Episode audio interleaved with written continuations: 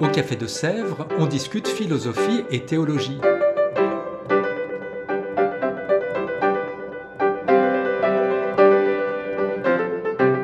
C'est là que chaque semaine, Claire et Isabelle dialoguent avec un enseignant du Centre Sèvres, faculté jésuite de Paris.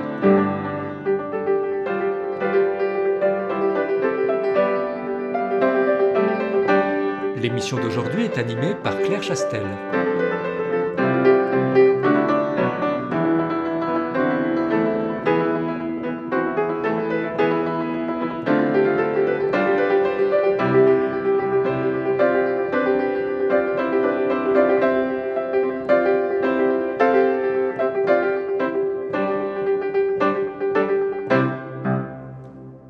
À toutes, bonjour à tous et bienvenue à Café de Sèvres. Aujourd'hui, nous avons la chance d'accueillir Jacques Scheuer. Bonjour Jacques. Bonjour. Jacques Scheuer est jésuite, euh, docteur en sciences indiennes à la Sorbonne, professeur émérite d'histoire des religions de l'Asie à la faculté de théologie et à l'Institut orientaliste à l'Université catholique de Louvain. Il fait partie de l'équipe d'animation des Voix de l'Orient à Bruxelles. Il vit à Namur, il a vécu longtemps, plusieurs années, en Inde et aussi euh, au Japon. Aujourd'hui, Jacques Scheuer vient nous parler de son cours Sagesse et compassion dans le bouddhisme. Jacques, peut-être pour nos auditeurs qui connaissent mal le sujet du bouddhisme, peut-être on peut, on peut, puisque vous êtes un, un spécialiste, vous avez beaucoup étudié cette question du bouddhisme et d'une manière générale les religions de l'Asie. Qu'est-ce que c'est que le bouddhisme? Alors la question est toujours est-ce que c'est une religion ou pas une religion? Est-ce que c'est une philosophie? Euh, Je dirais qu'il y a une, une dimension religieuse certainement, une dimension spirituelle alors plus encore peut-être. Mais on sait que dans le bouddhisme, malgré tout, surtout dans les pays d'Asie, il y a pas mal de, de rituels, d'invocations, de, de- de pratiques euh, religieuses bien concrètes. En même temps, il y a une dimension philosophique et le Bouddha n'est pas un dieu, il est un être humain, un sage qui a découvert une sagesse par sa propre recherche. Euh, Il n'y a pas d'idée de révélation ou de communication en provenance d'une divinité. Le, bouddhisme même ne parle pas à proprement parler d'une divinité, notamment pas d'un créateur du monde. Mais le Bouddha est donc quelqu'un qui, à travers une longue recherche, peut-être sur un très grand nombre de renaissances, de réincarnations, est enfin parvenu à l'éveil. Bouddha veut dire éveillé, et à communiquer euh, sa sagesse, à partager la sagesse qu'il a découverte. Donc c'est une philosophie au sens où l'être humain part de sa propre expérience euh, de, souffrance ou de douleur, on va peut-être y, y revenir, propose un chemin à partir de là, et tout le monde sait, un bouddhiste dira évidemment euh, d'emblée que dans le bouddhisme, il y a sagesse et il y a aussi compassion. Mais ce que j'aurais voulu faire de ce que je voulais faire dans ce cours, qui s'est terminé aujourd'hui, cet après-midi, euh, c'est de creuser un petit peu le, le- le rapport euh, plus précis entre sagesse et compassion, et donc la, la- la manière dont ils se complètent, la manière dont ils s'appellent l'un l'autre. On sait qui c'était, euh, le Bouddha? Alors le Bouddha, ben, la tradition le présente comme le, le fils d'un d'un roi qui était peut-être un, un prince euh, local euh, que l'histoire ne connaît pas par ailleurs, euh, à la frontière de l'Inde actuelle et du Népal. Euh, et on nous dit que ce, ce jeune prince euh, avait été éduqué par son père euh, à l'abri de toutes les questions qu'il aurait pu se poser sur la condition humaine, parce que son père voulait qu'il succède sur le trône et, qu'il ne parte pas dans la forêt pour euh, devenir moine ou pour méditer. Donc il l'a vraiment euh, élevé dans, un contexte tout à fait artificiel, tout à fait hyper protégé. Et euh, selon la tradition, c'est seulement lorsqu'il était déjà un jeune adulte, déjà tout récemment marié et père d'un petit garçon, que le futur Bouddha, donc il n'est pas encore Bouddha bien sûr, Gautama, euh, est enfin sorti un jour de, son palais, euh, accompagné de son cocher, et qu'il a croisé sur son chemin, alors trois jours de suite, euh, un, vieillard, un malade, et puis un cortège funèbre. Et il a posé des questions à son cocher. Bon, qu'est-ce que c'est? C'est- un malade, c'est un vieillard, c'est quelqu'un qui, vient de mourir. Ah bon, il n'avait jamais entendu parler de cela. Enfin, ordre avait été donné de ne jamais parler de cela en sa présence. Mais il rentre chaque fois au palais de plus en plus déprimé, de plus en plus sombre. ayant découvert simplement la condition humaine, les limites de la condition humaine. Et donc si le bouddhisme s'arrêtait là, évidemment, ce serait un message très pessimiste, très sombre. Euh, mais euh, heureusement, il y a la quatrième rencontre, le quatrième jour, la quatrième euh, direction de, point cardinal, disons, hum.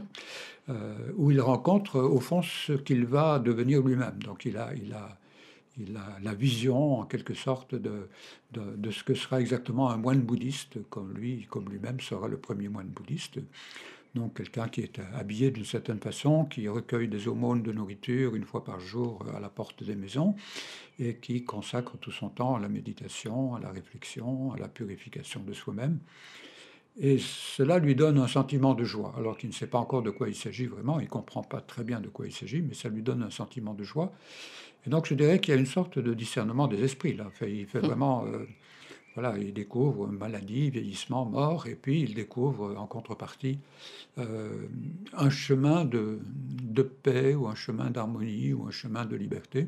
Et donc il décide euh, assez radicalement d'abandonner sa jeune femme et son enfant et de partir dans la forêt. Donc il va se consacrer à des méditations et à des austérités terribles pendant quelques années. Il va se rendre compte que c'est excessif, que c'est pas ça qui lui apporte la sagesse. Il va donc adopter un chemin rigoureux mais plus modéré, plus équilibré. Et en effet, ça le conduit à un beau matin ou à la fin d'une dernière nuit de méditation à ce qu'on appelle l'éveil, Bodhi. Le Bouddha, c'est l'éveillé. Et donc, c'est-à-dire la, capacité de, voir les choses telles qu'elles sont, de voir la vérité de l'existence humaine, la vérité de, l'être au monde, de l'être humain. Et à ce moment-là, après un moment d'hésitation, parce qu'il se dit mais personne ne va me comprendre, c'est trop, c'est trop subtil, ça va demander trop de recherche. Euh, les dieux eux-mêmes interviennent pour euh, l'exhorter à, enseigner, à faire des disciples, et donc il consacre le reste de sa vie, c'est-à-dire plus de 40 ans, comparé aux deux, trois années de, vie publique euh, du Christ, 40 euh, ans et plus pour le Bouddha, pour euh, rassembler une communauté de moines et de moniales. C'est lui qui invente en quelque sorte la, vie monastique de nombreux siècles avant le christianisme, et communiquer sa sagesse, enfin donner, donner un enseignement et aux moines et aux laïcs. On peut dire quelque chose comme la quête du bouddhisme, c'est l'éveil? Oui, je pense qu'on peut dire cela. Donc on peut exprimer les choses, disons, euh, soit plus négativement, soit plus positivement. Plus négativement, c'est de, lutter contre la souffrance, enfin ce que le Bouddha appelle tout le temps euh, douleur ou souffrance. C'est pas, pas seulement ou pas d'abord la souffrance physique euh, ou la douleur physique, mais ça peut être ça aussi. Mais c'est surtout toute la souffrance que nous nous infligeons à nous-mêmes parce que nous, nous gérons mal ou nous nous situons mal par rapport à la condition humaine, c'est-à-dire euh, le fait d'avoir une vie qui n'est pas très longue et dans laquelle il y a des moments heureux, des moments difficiles et nous sommes, nous faisons l'expérience d'une sorte de soif euh, inextinguible en nous, de, recherche euh, de ce qui est agréable, de recherche de plaisir, de recherche de confort, d'estime de, soi, de, de réussite sociale, etc., etc. Euh, or, tout cela sont des réalités impermanentes, c'est des réalités qui apparaissent et qui disparaissent, qui naissent et qui meurent de même que nous mourons et nous sommes emportés dans le cycle des réincarnations, des renaissances, interminablement. Et nous pouvons même renaître comme animal, ce qui est très, très douloureux parce que les animaux, évidemment, sont exploités par l'être humain, euh, sont chassés, sont tués par les êtres humains, etc.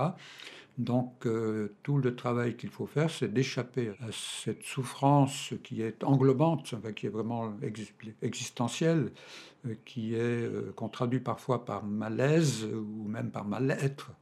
Donc le contraire de bien-être, mal-être fondamental d'une existence humaine qui n'est jamais assouvie, qui n'est jamais, euh, qui, qui, ne connaît jamais l'harmonie, la complétude, la paix intérieure, et qui est toujours en train de rechercher autre chose, y compris alors par, euh, par euh, la compétition avec les autres, la rivalité, la jalousie, l'envie, et donc aussi l'agressivité, la violence. Donc se débarrasser, mais c'est un travail de très longue haleine, de, des, des racines ou des facteurs producteurs de souffrance, conduit au nirvana, ou nirvana qui est un mot négatif, en fait, c'est l'extinction de la flamme. L'extinction de la flamme de la souffrance par l'extinction de la flamme de l'attachement, de la convoitise, de la violence, etc. Et du désir? Et du désir. Et du désir qui sont toujours des désirs superficiels, des désirs qui se succèdent interminablement les uns les autres. Alors que l'éveil, c'est la, formulation plus positive, disons, de, s'ouvrir à euh, une expérience et une réalité euh, qui est une expérience euh, d'apaisement, d'harmonie avec les autres êtres et avec le monde entier, et, finalement d'une joie ou d'un bonheur, mais qui est indescriptible, qui est inqualifiable, et que nous ne pouvons pas nous représenter, en fait, aussi longtemps que nous n'y parvenons pas. Donc c'est pas la peine de se donner beaucoup de peine pour essayer d'imaginer ce qu'est le nirvana ou l'éveil, parce que aussi longtemps que nous n'y sommes pas, nous allons seulement projeter là-dessus euh, euh, tous nos problèmes, toutes nos contradictions internes euh, et toutes nos souffrances. Et alors, votre cours a été construit autour de sagesse et compassion, parce que c'est des, des, termes qu'on associe directement au bouddhisme. Alors, parlons un peu de la sagesse et puis ensuite de la compassion, et puis peut-être ensemble des deux. Oui, alors en effet, les deux, les deux sont évidemment fondamentaux dans, dans, le bouddhisme. Euh, je ne voulais pas simplement rappeler le fait que c'est fondamental, mais creuser un peu le rapport, euh, le rapport entre les deux. Donc je dirais la sagesse, c'est la capacité à laquelle on parvient graduellement, mais à fur et à mesure que l'éveil en nous se manifeste davantage, cette, cette, sagesse est euh, la capacité de, de, voir, de voir les choses telles qu'elles sont. De voir leur. Euh, il y a des mots indiens qui sont presque intraduisibles. C'est inciter, inciter au sens de ce qui est ainsi, ou la talité au sens de ce qui est tel, c'est-à-dire voir les choses telles qu'elles sont, non pas d'après les projections de notre égocentrisme, de notre euh, volonté de pouvoir, de notre euh, appétit de plaisir, etc., etc., qui nous enfonce dans des illusions, dans des, impasses en fait, mais de, voir euh, calmement les choses telles qu'elles sont, dans leur impermanence, dans leur côté passager, dans leur côté... mais c'est cela finalement qui nous donne la paix et le bonheur. Simplement pour les bouddhistes, alors, pour compléter le titre du cours, euh, déjà dès le début du bouddhisme, mais beaucoup plus encore euh, à partir du moment où il y a dans le bouddhisme une sorte de scission en deux grands courants. Mm. La doctrine des anciens qui se réclament des toutes premières générations du bouddhisme, et puis ce qu'on appelle le grand véhicule qui se prétend être une interprétation plus, plus large, plus ample du bouddhisme, et qui va euh, développer davantage les enseignements sur la compassion, qui étaient déjà présents dès le départ. Si le Bouddha n'avait pas été habité par la compassion, il n'aurait pas enseigné, il aurait gardé ça pour lui tout seul. Donc c'était déjà présent, mais on va le développer beaucoup dans le grand véhicule, c'est-à-dire dans la partie du bouddhisme qui va s'étendre vers le nord de l'Asie. Donc la Chine, la Corée, le Japon, le Vietnam et puis le Tibet aussi. Le bouddhisme qu'on connaît plus aujourd'hui. Oui, le, bouddhisme qu'on connaît davantage aujourd'hui, surtout en Europe continentale. Donc en Angleterre, il y a quand même pas mal de présence du bouddhisme des anciens, du Theravada, comme on dit, parce que c'est le bouddhisme qui est dominant à euh, Sri Lanka, en Thaïlande, et donc qui, était plus, euh, qui a plus de contact, disons, avec le monde anglophone et avec l'Angleterre, et l'Angleterre comme puissance coloniale euh, au Sri Lanka, en Birmanie. Euh, tandis que sur le continent, ici, euh, il y a beaucoup plus, soit le bouddhisme japonais, euh, en particulier le zen, mais qui vient essentiellement de Chine, et puis le bouddhisme tibétain aussi, bien sûr. Et alors, pour repartir sur la compassion, comment c'est possible à la fois de vouloir chasser nos désirs, les choses qui nous traversent et qui nous rendent malheureux, et en même temps de cultiver la compassion? Oui, tout à fait. Ça, c'est une, difficulté. on voit que dans le bouddhisme, tout est toujours en, contraste, en quelque sorte.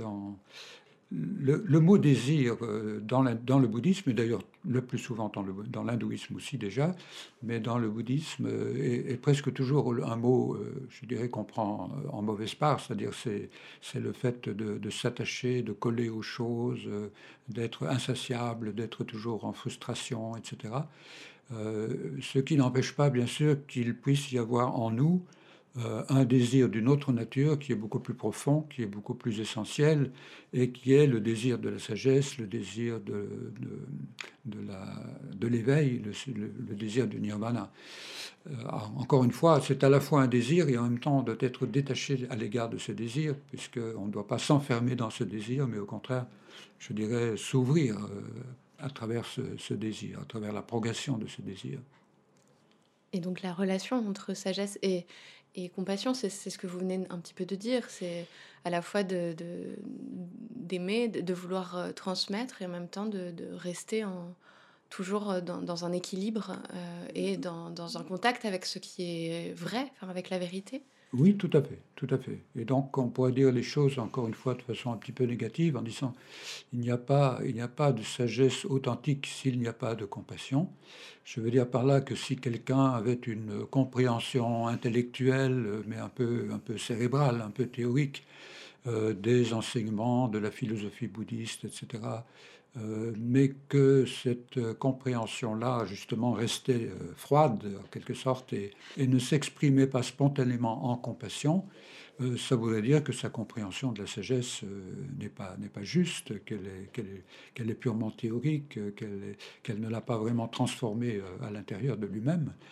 Et de façon complémentaire, on pourrait imaginer quelqu'un qui euh, éprouve une compassion euh, dévorante, en quelque sorte, euh, qui se, sacrifie jour et nuit pour venir en aide aux êtres, mais pour qui ce serait encore, ou chez qui il y aurait encore une sorte de recherche de lui-même à travers cette compassion parce que, par exemple, euh, je, suis, euh, je suis flatté, je suis euh, satisfait de voir la, la, gratitude, la reconnaissance dans le regard de ceux à qui je, à qui je rends service ou pour lesquels je, me sacrifie.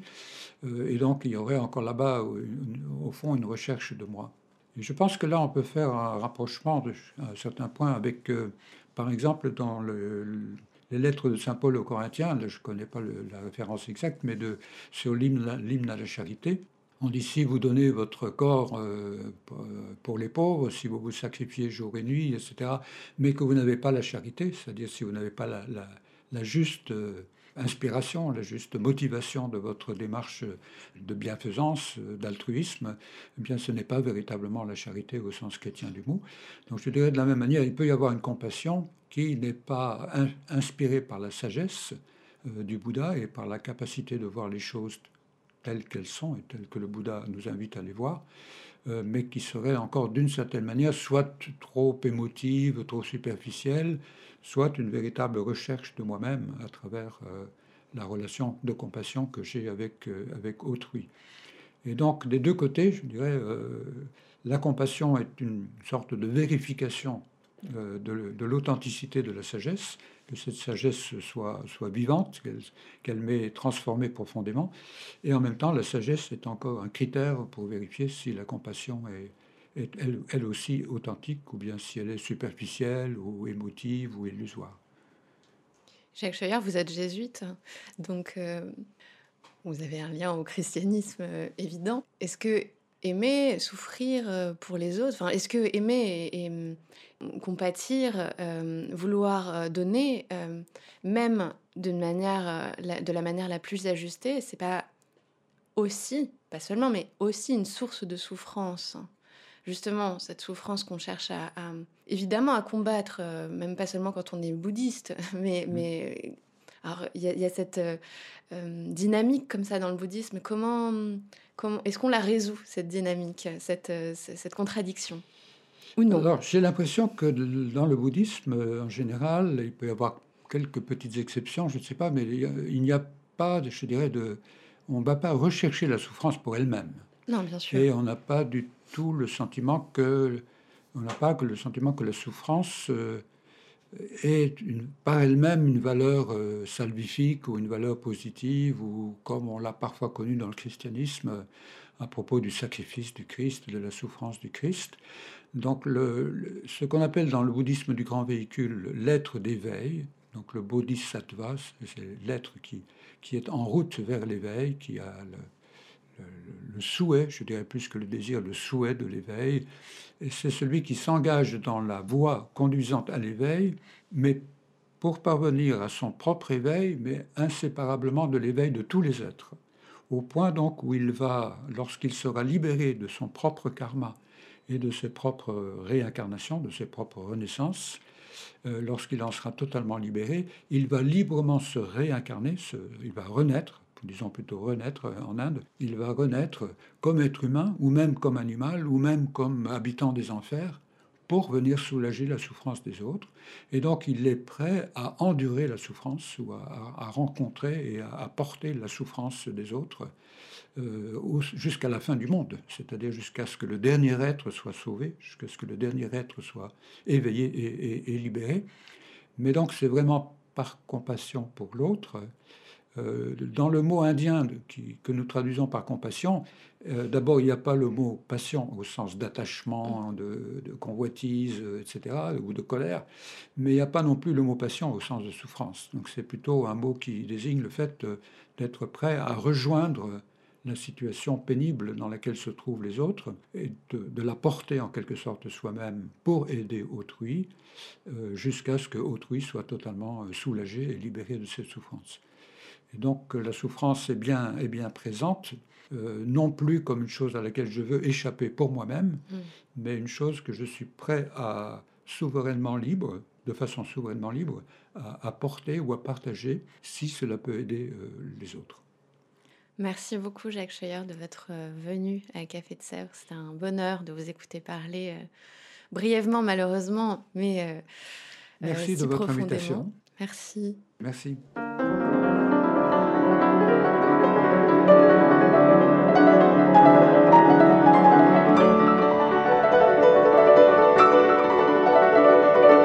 Vous écoutiez Café de Sèvres, le podcast du Centre Sèvres, faculté jésuite de Paris, en partenariat avec RCF.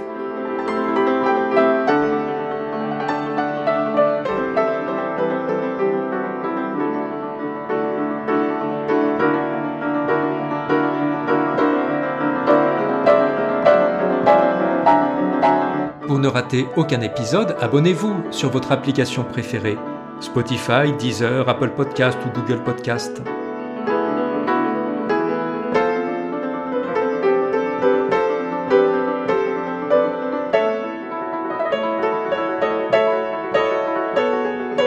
Et sur notre site internet www.centresèvres.com, découvrez l'ensemble de nos cours et conférences en philosophie et théologie. À bientôt!